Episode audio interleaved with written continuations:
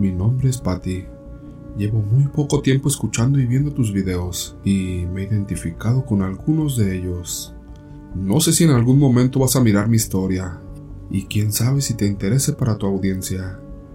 No sé si empezar por el principio, pero considero que es demasiado extenso, ya que a esta gente que me hizo esta maldad la conozco desde hace más de 30 años.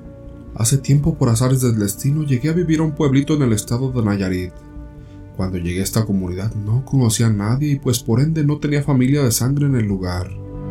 Con el tiempo, por azares del destino me acogió una familia totalmente desconocida y me fui a vivir con ellos como otro miembro más de la familia. Es tanto el tiempo que tengo de conocerlos que desgraciadamente la careta que me mostraban era tan falsa como su disque afecto.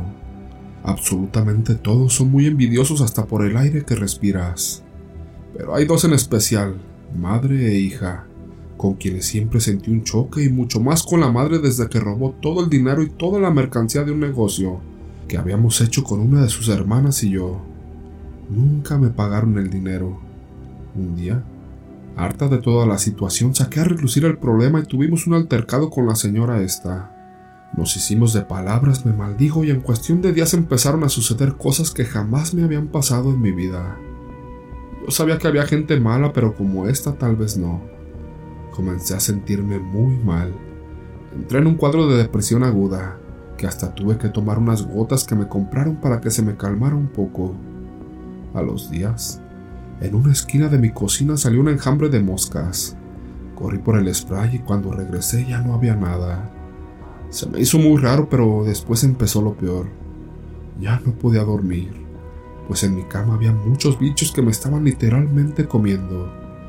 Ya no sabía qué hacer porque en cuanto me acostaba salían y empezaban con la tortura. Mi hijo fumigó y yo eché un líquido que calmó un poco la situación, pero tuve que tirar ese colchón. Hubo noches que me dormí sentada en la mesa del comedor, pues ya no soportaba dormir en mi habitación. Mis animales también lo podían sentir. Tengo un gato que se quedaba quieto mirando hacia arriba. Yo creía que tenía un amigo imaginario o algo así, ya que parecía estar hipnotizado. Luego, estando yo sentada en mi silla de siempre junto al desayunador, miré a una niña subiendo las escaleras, pero no le vi la cara, solo la vi de la espalda hacia los pies. Por cierto, recuerdo perfectamente su vestimenta. Traía una blusa roja, un short de mezclilla y unos zapatitos negros. Mi gato diario se subía al cuarto y lloraba en repetidas ocasiones. Parecía como si la estuviera viendo. Cansada de la situación, Busqué consejo para ver cómo sacar ese ente de mi casa, pero me dijeron que no lo maltratara porque se podía hacer agresivo. En fin, mi gato ya no está en casa y no sé qué le pasó. En cambio llegó un gato feo, mugroso de esos callejeros, que en ese momento mis demás gatos no lo quisieron. Total que anduve buscando a alguien que me hiciera una limpia, pero siempre eran puros charlatanes. Hasta que un día en plática con un señor que conozco me recomendó a otro y fui. Este me pidió una veladora y un huevo. Al llegar, me miró y sin que yo le dijera nada me dijo que eso que traía yo era de tiempo. Me pidió el huevo y lo envolvió en un papel periódico. Lo sostuvo con la mano derecha y me llamó a un cuartito donde hacía las limpias. Prendió la veladora y le quitó el papel al huevo. Le prendió fuego al papel y tardó un rato en apagarse. Cuando finalmente se apagó, me dio las cenizas y con mi mano izquierda se las tallé en el brazo. En su brazo se dibujó una palabra que decía, no será fácil. Me dio a beber un caballito de un líquido que parecía agua de tamarindo, luego otro que era de agua bendita. Me frotó con el huevo y me hizo una oración que tuve que rezar también. Después, puso el huevo en la luz del foco y se veía normal. No parecía haber ningún truco, pues yo estaba viendo todo. Echó agua bendita en un vaso y quebró el huevo, pero al quebrarlo, el agua se hizo completamente negra. No había clara ni yema. Lo que había era tierra negra con sal que con una cuchara sacó y me la mostró. Luego, del vaso sacó una pequeña vela que limpió en su mano y la prendió. También sacó una monita negra pequeña. Esta tenía agujas en las dos piernas, otras dos en los hombros y otra en medio de la cabeza. Me dijo que las agujas no me dejaban dormir porque me lastimaban, y las de las piernas por igual. Después de ese día, el dolor de cabeza se me quitó y la caída del cabello también. pensé que era el fin de todo, pero tal parece que abrí la caja de Pandora, porque después de eso experimenté muchas cosas sin explicación. Aunque mi casa esté limpia y aunque me bañe, en la piel y en el cabello siento como si trajera tierra y anduviera sucia. La casa la barro de día y antes de irme a dormir, y la tierra sigue estando ahí. Fui por segunda vez a la limpia y esta vez al romper el huevo, el vaso de agua se hizo como si fuera de horchata. Después del cascarón sacó un papelito que decía, ¿crees que este perro te va a poder ayudar? Le dije al señor bien segura que yo confiaba en que sí podría ayudarme. Lejos de sentir temor, lo que sentí fue mucho coraje y lo sigo teniendo. Aquí es donde vuelve a entrar el gato. Hubo días que ese gato me tenía muy estresada.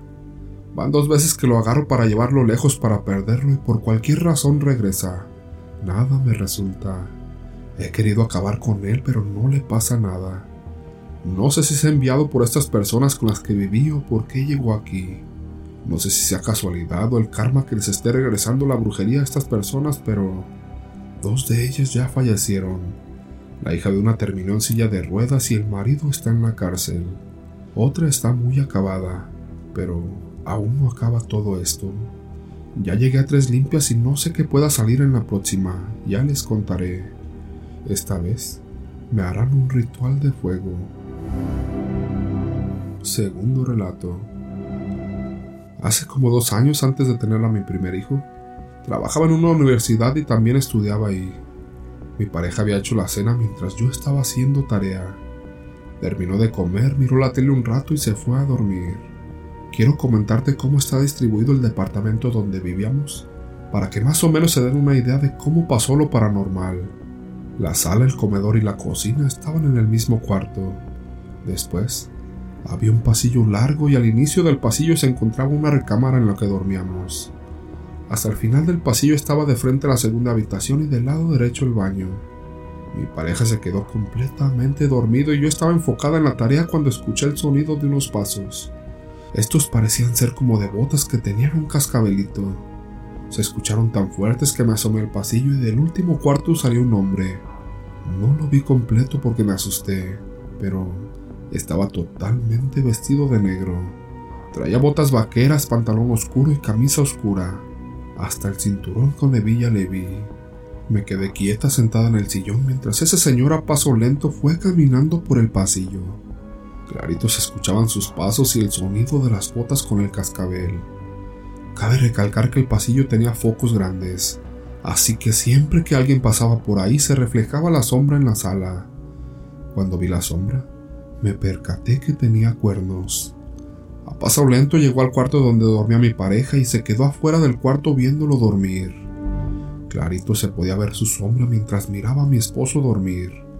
Yo no podía hablar, solo me salían las lágrimas y decía el nombre de mi esposo, pero por más que quería gritar, no podía, hasta que por fin me salió la voz y grité su nombre. Esa entidad pareció escucharme pero lo único que hizo fue regresar por el pasillo hasta llegar al cuarto de donde salió. Prácticamente sentí que me daba a entender que conmigo no tenía nada porque me ignoró. Por lo general cuando alguien vive una experiencia paranormal, no solo asusta a uno, sino a todos los de la casa. Pero aunque yo grité y estaba despierta, esa entidad ni me volteó a ver ni nada, solo miró a mi esposo dormido y se fue. Lo más curioso de esto es que lo he contado muchas veces y cuando lo vuelvo a contar, la gente me dice que no se los había contado cuando sí lo he hecho. A partir de ahí, siempre miro una mano que parece querer tocarlo. Ahora tengo un bebé y cuando estoy sola con él, nunca veo nada ni nos pasa nada. Solo cuando está él, veo cerca de mi esposo sombras o esa mano. No sé si alguien sepa qué es y me pueda ayudar.